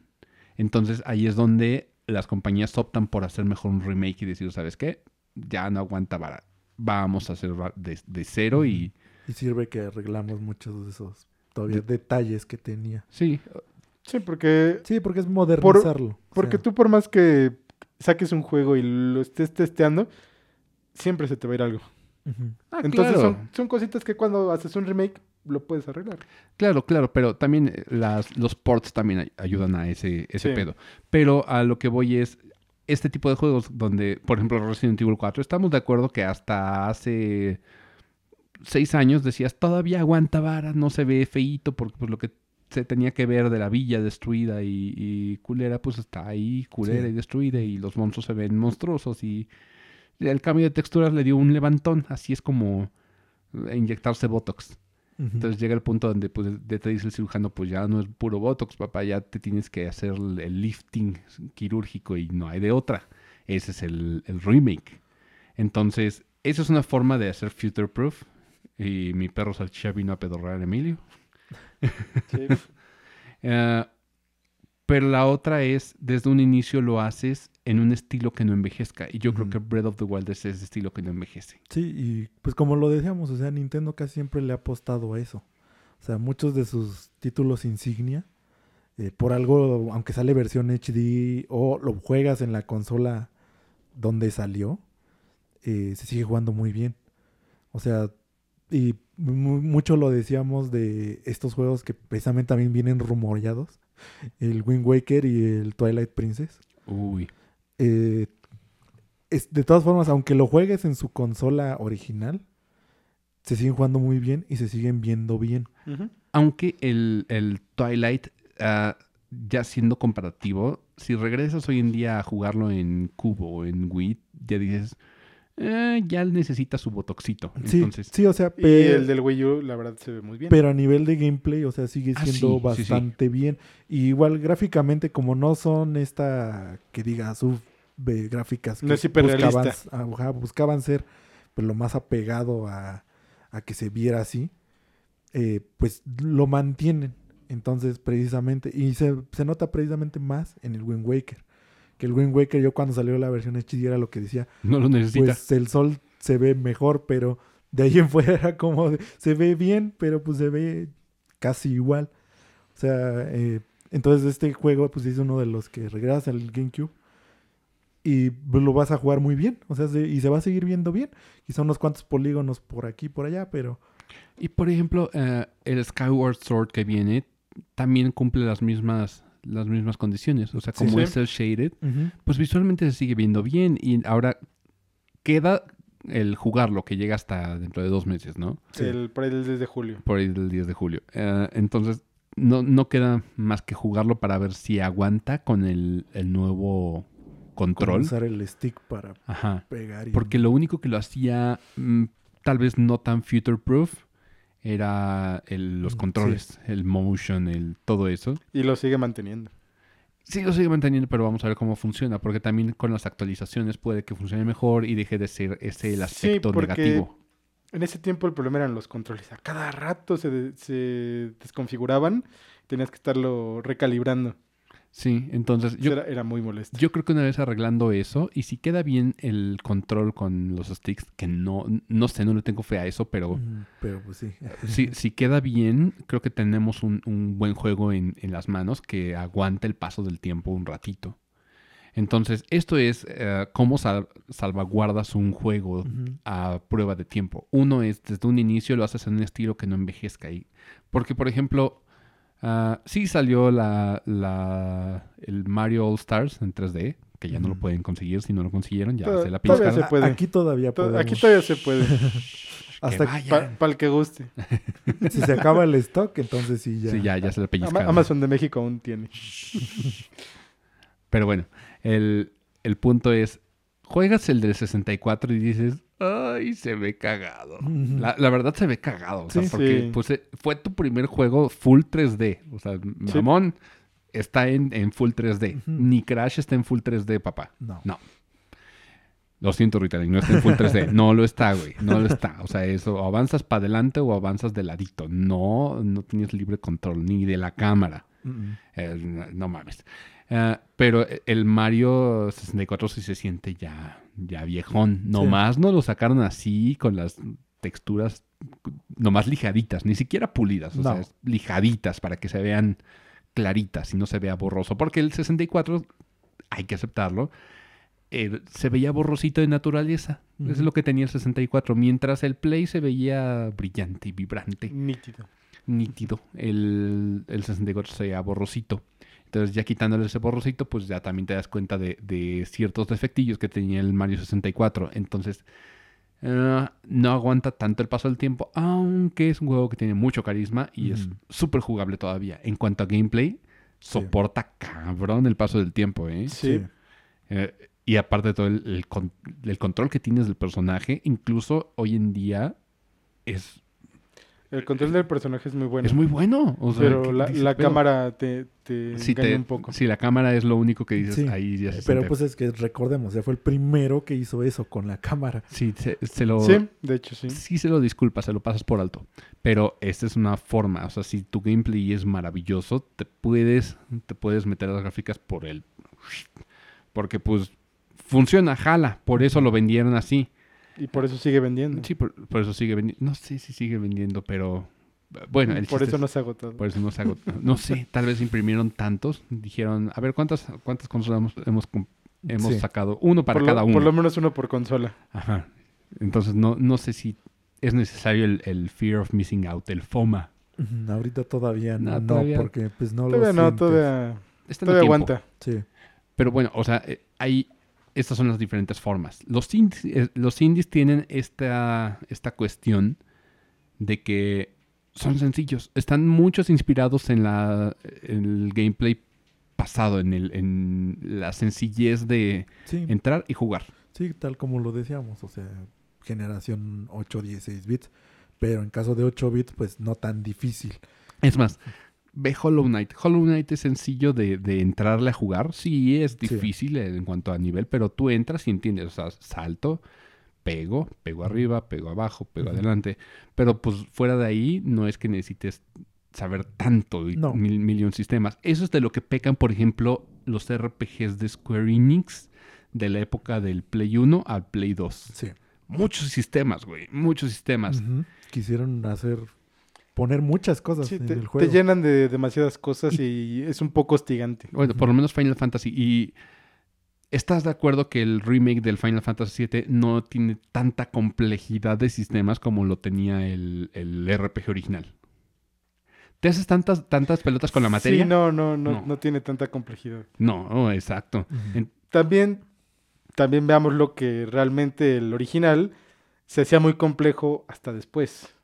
Igual al Mm. principio no era tan complejo como, ahora, como este. bueno, no confundamos complejo con difícil, pero complejo en cuanto a Ajá. tienes tantos pinches menús y tantas cosas que aprenderte de qué chingados hace esto. la Por eso, es que te digo, el original hasta después es cuando se volvía Sí, así. se vuelve Al principio, pesado. que es realmente lo que hay en el remake, también era muy sencillo. Pero no, también- no había tanto... Pero por gameplay yo creo que ya no aguantaría acomplejarlo tanto. No tendría No. sentido. Es más, De hecho, sí, o sea, sí, viéndolo desde ese punto, sí lo hicieron un poco más sencillo ahora, porque cambiaron algunas cosas. cambiaron, Pues, cambiaron yo el digo juego. No, muchísimo. o sea, algunas mecánicas. Yo, o di- sea. yo siento que sí lo hicieron mucho más sencillo. Sí, de- desde cierto punto para acá, Square dijo, ay, creo que sí nos pasamos de verga con tantos sistemas y tantos menús. Sí. Sí, Entonces lo, lo simplificó al punto que de repente el 13 era como... eh, de. Pero sí, el 13 lo simplificaron demasiado. sí, sí, ahí fue como de... ah, creo que debemos de Se, regresar se les más pasó básico". la mano. Sí. Entonces, sí, hasta el lineal se volvió la, la chingadera. Sí. Ah, pero el, el punto es, ah, si tienes tantos menús también se puede volver difícil de, de jugar en un futuro, porque también esto se puede volver muy clunky, donde dices, esto me lo pude haber ahorrado simplemente con que me dijeran, aquí crafteas, órale, pum, y Sí, ya. listo. Entonces, así, si, si tienes tantos sistemas, el juego no aguanta vara. Mm, mm. Y lo hemos visto, o sea, eh, puedes ver todos los ejemplos, o sea, realmente de muchos juegos que ya optaron porque sus menús sean más sencillos o sean más de forma Más dinámicos. explicativa, de forma visual.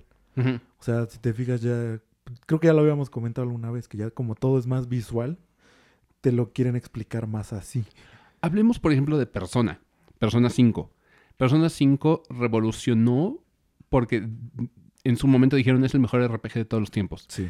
Tienen mucho razón, porque antes donde el, el menú de vamos a Final Fantasy o Shin Megami Tensei de aquel entonces era menú, ataque, seleccionas ataque, blink, blink, blink, blink, blink, aprietas A, target, das. ¿Qué es lo que hace persona? Todo lo, los, lo- la- el menú está simplificado en cuatro, en cuatro botones. Sí. Y unos bumpers nomás como para ver est- estadísticas. Entonces, con X atacas, nomás seleccionas target y ya. Entonces las, las peleas se te van así, rapidísimo, ágil, fluido. Y es muy visual. O sea, todo es flashy, es, es, es bonito. Sí. Entonces, por eso revolucionó el RPG al punto que, por ejemplo, Yakuza, otra vez Yakuza 7, lo aplica, eh, tiene esa Sí. sencillez de menú. Dije, esto lo sacaron de persona, porque por supuesto es de Sega. Como ya es de Sega, pues Claro. dijeron, venga, para acá. Pues sí. Entonces, ah, para mí esto es un, un inicio de un nuevo estilo de RPGs. Ujú. RPG es un poquito más fluido. RPG tradicional, digamos, porque pues... Sí, ah, pues es que ves que ya lo habíamos dicho, que el RPG que conocíamos, o sea, el que con el que hemos estado avanzando, está escaseando. sí, ya es como que tiene que ser precisamente algo más innovador, algo más llamativo, algo más sencillo. O sea, tampoco decimos que uh, lo hagan súper fácil y que como Pokémon, que nada más aprietes A Ajá. en un ataque y pues ya lo puedas pasar todo. Tampoco es así, pero pues sí ocupa que tenga un poco más de esta sencillez en cuanto a explicarte algunas cosas, que sea precisamente más visual, como lo están aplicando mucha, muchos títulos, mucho, en muchos lados. Eh, todo se está haciendo muy visual, entonces pues eh, ya estamos viendo los beneficios de esto.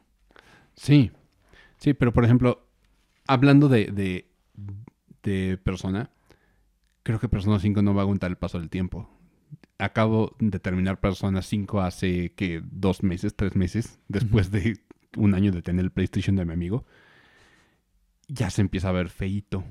Ya empieza como a verse pixeleado, el anti-aliasing no es tan padre. Entonces, visualmente. Pero también lo jugaste en Play 3. No creo que cambie tanto en Mm. Play 4. O sea, de- Pues yo, o sea, yo como lo veo, eh, realmente sí lo puede mantener, Porque antes veíamos. Porque ese tampoco tiene las gráficas que digas son realistas ni son gráficas. No. No, eh, eh, va a quedar como una corriente de estilo. O sea, eh, mira, lo que sí pueden hacer es, es meterle Botox, su port HD. sí, o sea, arreglar unas cuantas cosillas, sí, pero igual, aunque lo juegues así el juego base, eh, no se ve tan mal ni tan feo. Porque eh, es que es como te digo, realmente el estilo que usaron para el juego va a quedar plasmado como de que este estilo es para el Persona 5. Ujú. Eh, lo veo más porque, por ejemplo, del lado del Persona 4, oh, sí. eh, este le tiraba más al estilo que estaba en ese entonces, que era como de medio chivis. No completamente chivis, ni tan, pero tampoco era como un estilo, pues, persona. Medio normal. cabezón, digamos. Ajá. Entonces, eh, esto lo usaban, por ejemplo, en los Tales of. Los Tales of también tenían Sí. esta tendencia a hacerlo. Esos juegos también los juegas hoy en día y siguen jugando, pues, Sí. bien. Solo que, pues, obviamente, si no estás acostumbrado a, pues, esto, que estaba como de moda, eh, pues sí se va a ver como medio rarito. Sí te puede brincar. Sí, entonces, pero va a quedar algo así. O sea, yo siento que el Persona 5 va a quedar algo así. Que pues sí no va a ser como que digas, "Ah, a todo mundo le va a gustar. Empezando porque pues también es, es, de es tipo anime. Entonces hay mucha gente que pues simplemente por ser tipo anime como que ya tienen ese repudio. Sí, sí. Eh, "Ah, eh, otaku, no te bañas. Entonces, este, que también eso te quita el eh, jugar algunos juegos buenos que, que han salido, porque son precisamente de esta, pues, o sea, son tipo anime, pero por toda la historia que te ofrecen, el gameplay que ofrecen y todo eso, hay mucha gente que se pierde muchas cosas buenas, muchas joyas, solo por el simple hecho de que, ay, es que se ve anime. Que te valga pito, güey. Sí, ¿Qué te importa? Sí, estoy de acuerdo. También hay, hay mucha gente que, que sí es, está enemistada de, ay, soy muy anime, no, no, no, me atrae. Juégalo, güey, Sí, juégalo. sí hay gente que no le gusta el estilo de anime en juegos. Sí, sí, o en general. Es que en general, es que En general. Porque hay muchas, también hay animes que tienen muy buena historia y todo. O sea, lo estamos viendo ahorita en, con Kimetsu no Yaiba. Segundo cuan- lugar. Y cuantísima gente lo vio. No o era sea, primer lugar. Ya pasó al primer lugar. Antes estaba en segundo lugar. No, a nivel internacional. a Ah, nivel Yo internacional. decía a nivel No, Latinoamérica. a nivel Latinoamérica sí ya es primer lugar, pero a nivel internacional es el segundo lugar. No estoy seguro, no estoy seguro cuál es la primer, el primer lugar en cuanto a animación japonesa. Mm. Tal vez sea Ghibli, no lo sí, sé. creo que es una de Ghibli. Perdón, Ghibli. Ah, bueno. Mm, Ghibli. Este, pero bueno, eh, yo hago esta comparación porque precisamente cuánta gente ahora sí le gusta el anime o fue a verla porque, pues, por mame o por lo que fuera. Este, Está impresionante la Eh, pinche es muy buena, o sea, Sí. o sea, es, Yo, he visto gente que a pesar de que no, no había visto la serie o no, no es fan de, de ver anime, salen diciendo que es muy buena película. sí. O sea, y este Y ejemplo que les gustó. pasa con todo. O sea, hay historias muy buenas que no importa qué estilo tengan, pero si te dicen que vale la pena verlo, Vato, juégalo. véelo, juégalo. O sea, No le tengas miedo al éxito. Sí, vato, o sea, el, eh, el que se vea anime o se vea, se vea, ¿cómo se dice? Estilo moe, no, no lo vuelve malo, güey. Pruébalo, es como el, el- cualquier comida. que. Aquí en México tenemos comida que se ve súper fea, pero sabe delicioso. O sea, yo creo que un gringo ve una tlayuda y dice, ¿qué chingados Sí, es sí, esto? sí. Pero es la cosa más deliciosa del mundo, güey. Entonces lo mismo con, con este tipo de juegos. Pero pues sí, ah, regresando al tema de, de, de preservación, sí, eh, que- estoy de acuerdo contigo. O sea, re- rectifico mi, mi comentario. Sí, tienes razón. Puede ser que se vuelva una corriente y con un facelifting muy bonito, yo creo que queda. Sí, eso sí, Al o sea, pedo. eso sí, pues es innegable. O sea, realmente en algún momento, si un juego es muy bueno, sí lo, sí lo hacen. Entonces esto le ayuda también. Bien, pero pues sí, sí lo va a mantener. Bueno, al menos yo lo veo porque por los otros que han pasado. Eh, que sí, en, su momento decías, no, pues a lo mejor se va a ver feito después. Y ya que regresas años después, es, no, pues no sé si, no se ve tan feito como creí. Oigan, nos acercamos a la, a la marca de los 90. El- el- corto antes porque luego nos extendemos. Pero se acerca la E3. Estaría chido hacer algo con la E3 o sea, al respecto, ya sea, no sé. Hay, hay que ver si, si viene Mota o si streameamos con Mota reacciones a la E3. Estaría, estaría cagado, ¿no? Como para in- Pues, pues sí. incursionar en, en Twitch y eh, esas cosas de los chavos. de los chavos de ahora. Sí, estaría, estaría padre, porque también sí me gustaría comentar la, la E3 y decir, ah, mira, sucede más de- esto. más de forma Sí. en el momento. Sí, Sí. reacción.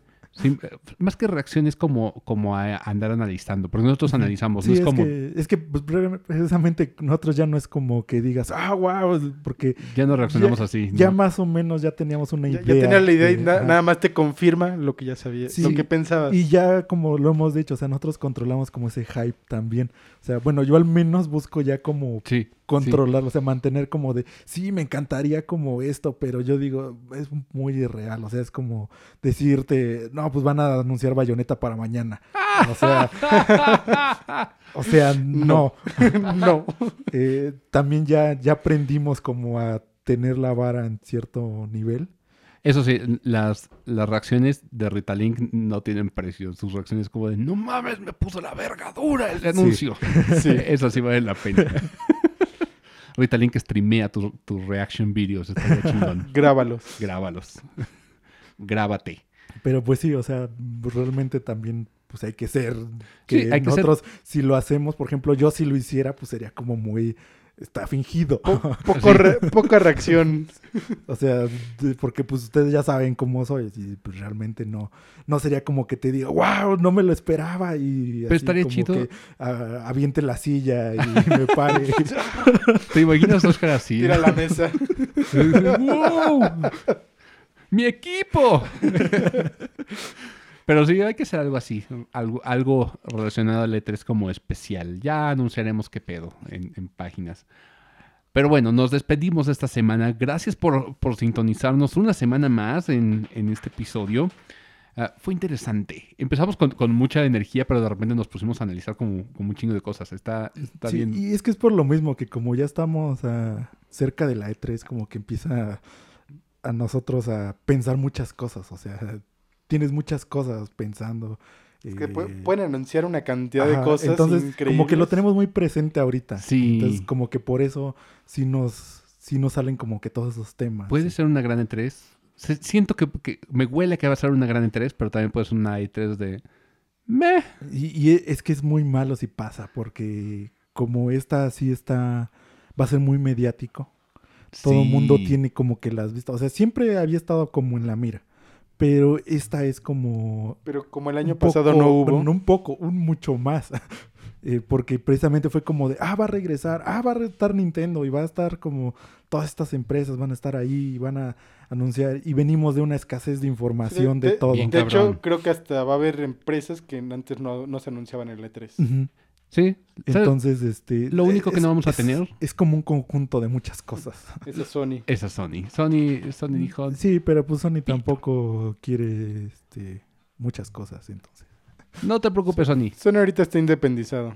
Con independizada está cerrado al mundo. Pinche Sí. Sony mm, baboso. Es- Ya, ya dame calls con crossplay, cabrón. Ya, ya. Hasta Xbox lo hizo. Puedes hacerlo también. Pero bueno, nos vemos en la próxima emisión de N-Shape Boombox. Hasta la próxima.